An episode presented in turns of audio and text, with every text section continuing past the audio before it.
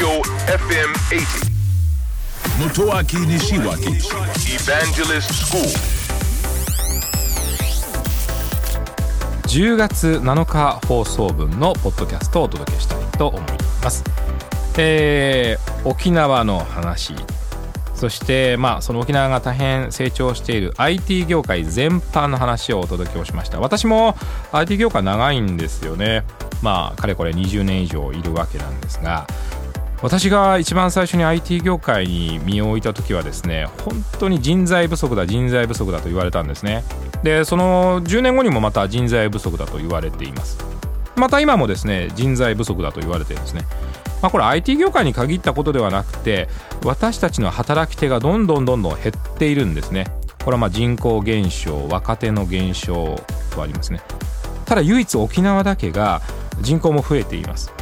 若手の比率も国内で最も高い地域なんですね、まあ、ですからですねいろんな産業が何て言うんでしょうね育っていくというか反映していただきたいんですけど、えーなかなかそこも事情は難しい。でも IT 産業は非常に注目されている様子が、えー分かります。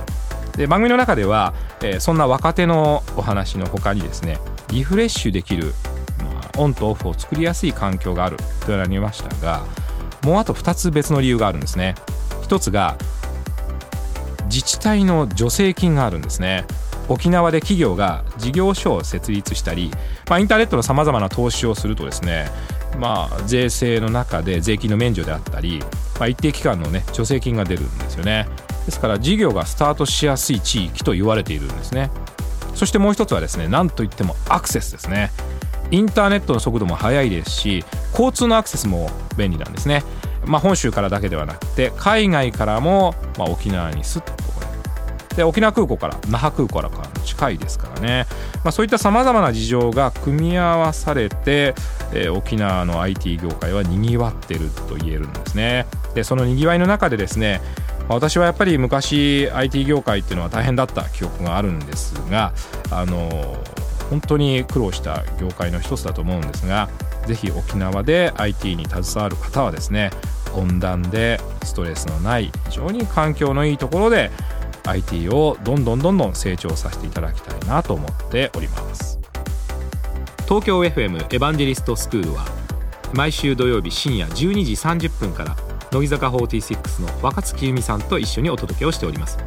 えー皆さんからの質問にお答えしたり大変楽しくお届けをしております。ぜひオンエアの方も聞いてください。聞いてください。信じて立ち向かえ。就活